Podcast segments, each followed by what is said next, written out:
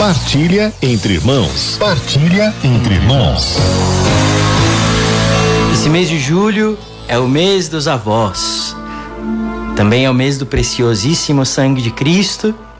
Nós pedimos então, com fé, que o sangue de nosso Senhor venha e lave os nossos lares, as nossas famílias. Eu quero agora trazer a mensagem do Papa Francisco para o Dia Mundial dos Avós. Esse Dia Mundial dos Avós é no último, é, é, no quarto domingo do mês de julho, que vai ser no dia 25, a véspera do dia 26 de julho, que é o dia de São Joaquim e Santa Ana. Então, escuta essa mensagem belíssima que o Santo Padre, o Papa Francisco, traz para o Senhor, vovô e a senhora vovó. Queridos avós, queridas avós, eu estou contigo todos os dias. É a promessa que o Senhor fez aos discípulos antes de subir ao céu. E hoje repete-a também a ti, querido avô, querida avó. Sim, a ti. Eu estou contigo todos os dias. São também as palavras que eu, bispo de Roma e idoso como tu, gostaria de te dirigir, por ocasião deste primeiro Dia Mundial dos Avós e dos Idosos. Toda a igreja está solidária contigo, ou melhor, conosco. Preocupa-se contigo, ama-te e não quer deixar-te abandonado. Bem sei que esta mensagem te chega num tempo difícil. A pandemia foi uma tempestade inesperada e furiosa. Uma dura provação que se abateu sobre a vida de cada um. Mas a nós, idosos, reservou-nos um tratamento especial, um tratamento mais duro. Muitíssimos de nós adoeceram e muitos partiram. Viram apagar-se a vida do seu cônjuge ou dos próprios entes queridos. E tantos, demasiados, viram-se forçados à solidão por um tempo muito longo, isolados. O Senhor conhece cada uma das nossas tribulações deste tempo. Ele está junto de quantos vivem a dolorosa experiência de ter sido afastado. A nossa solidão, agravada pela pandemia, não o deixa indiferente. Segundo uma tradição, também São Joaquim, o avô de Jesus, foi afastado da sua comunidade porque não tinha filhos. A sua vida, como a de Ana, sua esposa, era considerada inútil. Mas o Senhor enviou-lhe um anjo para o consolar. Estava ele, triste, fora das portas da cidade, quando lhe apareceu um enviado do Senhor e lhe disse: Joaquim, Joaquim, o Senhor atendeu a tua oração insistente. Dioto dá a impressão, num afresco famoso, de colocar a cena de noite. Uma daquelas inúmeras noites de insônia a que muitos de nós se habituaram, povoadas por lembranças, inquietações e anseios. Ora, mesmo quando tudo parece escuro, como nestes meses de pandemia, o Senhor continua a enviar anjos para consolar a nossa solidão, repetindo-nos: Eu estou contigo todos os dias. Dilo a ti, o diz a mim, a todos. Está aqui o sentido deste Dia Mundial que eu quis celebrado pela primeira vez, precisamente neste ano, depois de um longo isolamento e com uma retomada ainda, ainda lenta da vida social. Oxalá cada avô, cada idoso, cada avó, cada idosa, especialmente quem dentre vós está mais sozinho, receba a visita de um anjo. Este anjo, algumas vezes, terá o rosto dos nossos netos, outras vezes dos familiares, dos amigos de longa data ou conhecidos, precisamente neste momento difícil. Neste período, aprendemos a entender como são importantes para cada um de nós os abraços e as visitas. E muito me entristece o fato de as mesmas não serem ainda, ainda possíveis em muitos lugares. Mas o Senhor envia-nos os seus mensageiros também através da palavra divina que Ele nunca deixa faltar na nossa vida. Cada dia, leiamos uma página do Evangelho. Rezemos com os salmos, leiamos os profetas. Ficaremos comovidos com a fidelidade do Senhor. A Sagrada Escritura ajudar-nos-á também a entender aquilo que o Senhor nos pede hoje na vida. De fato, Ele manda os operários para a sua vinha a todas as horas do dia, em cada estação da vida.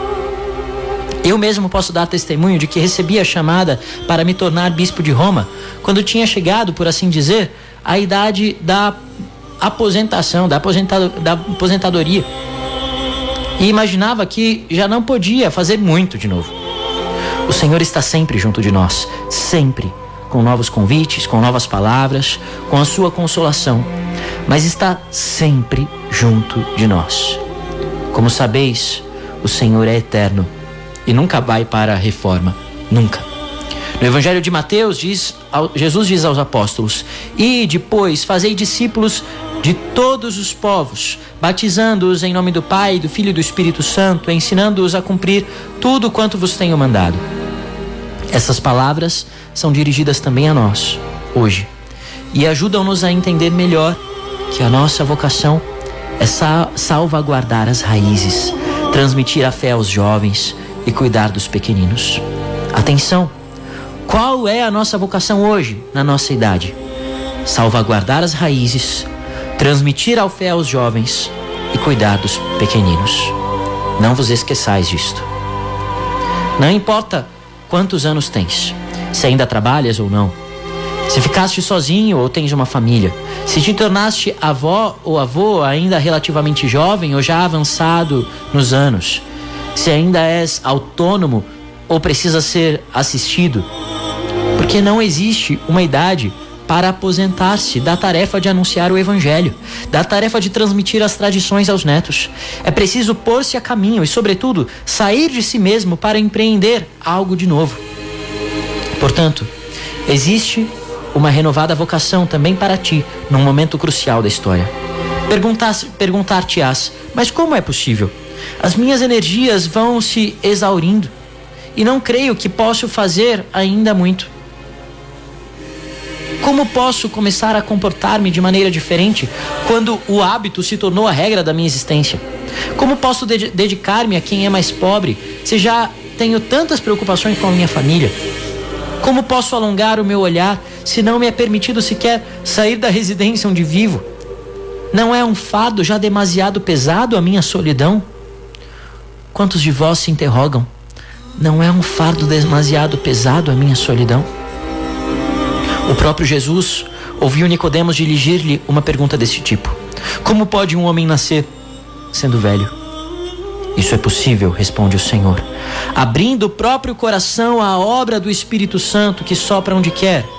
Com a liberdade que tem, o Espírito Santo move-se por toda parte a fazer aquilo que quer.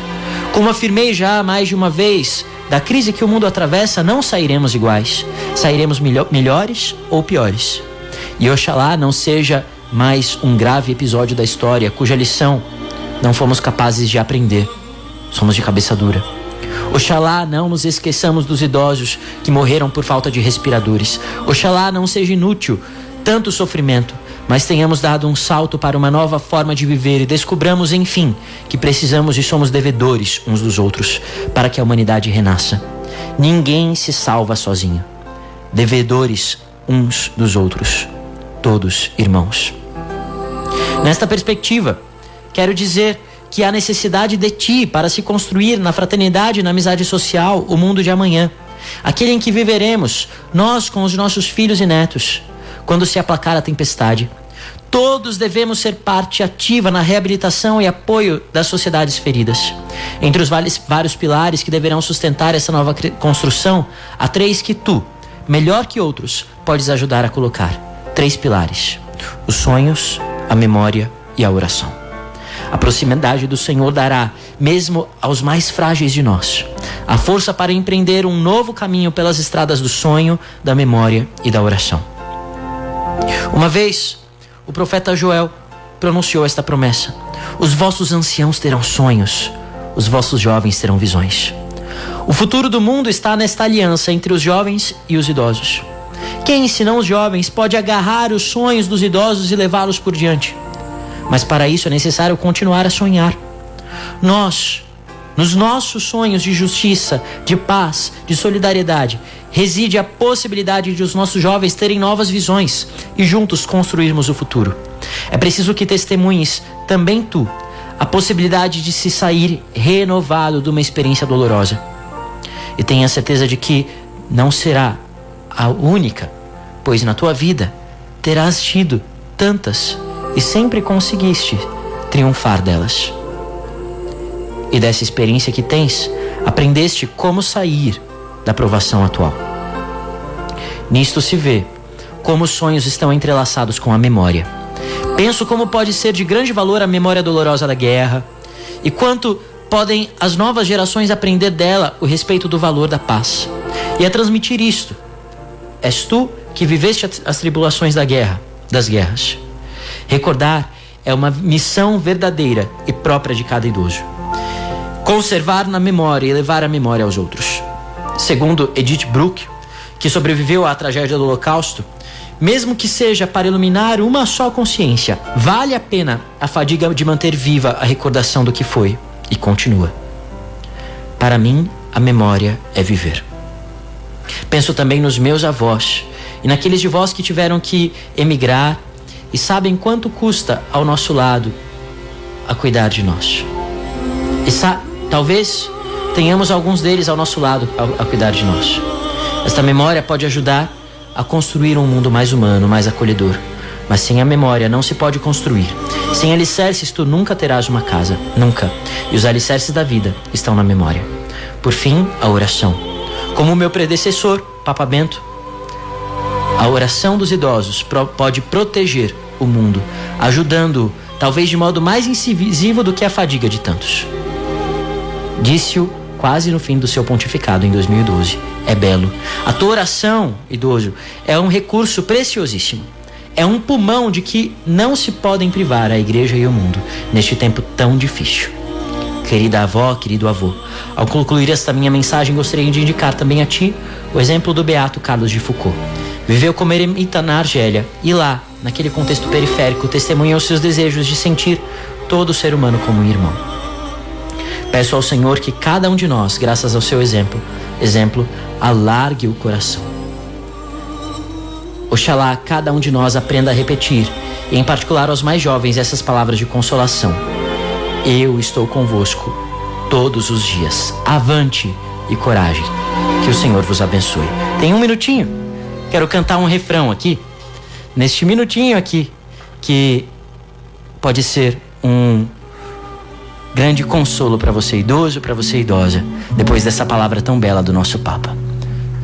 Deus, Deus está comigo.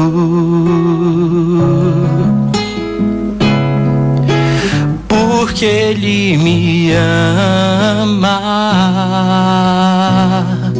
Deus está contigo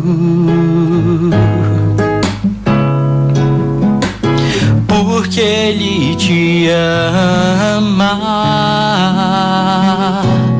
Deus está conosco.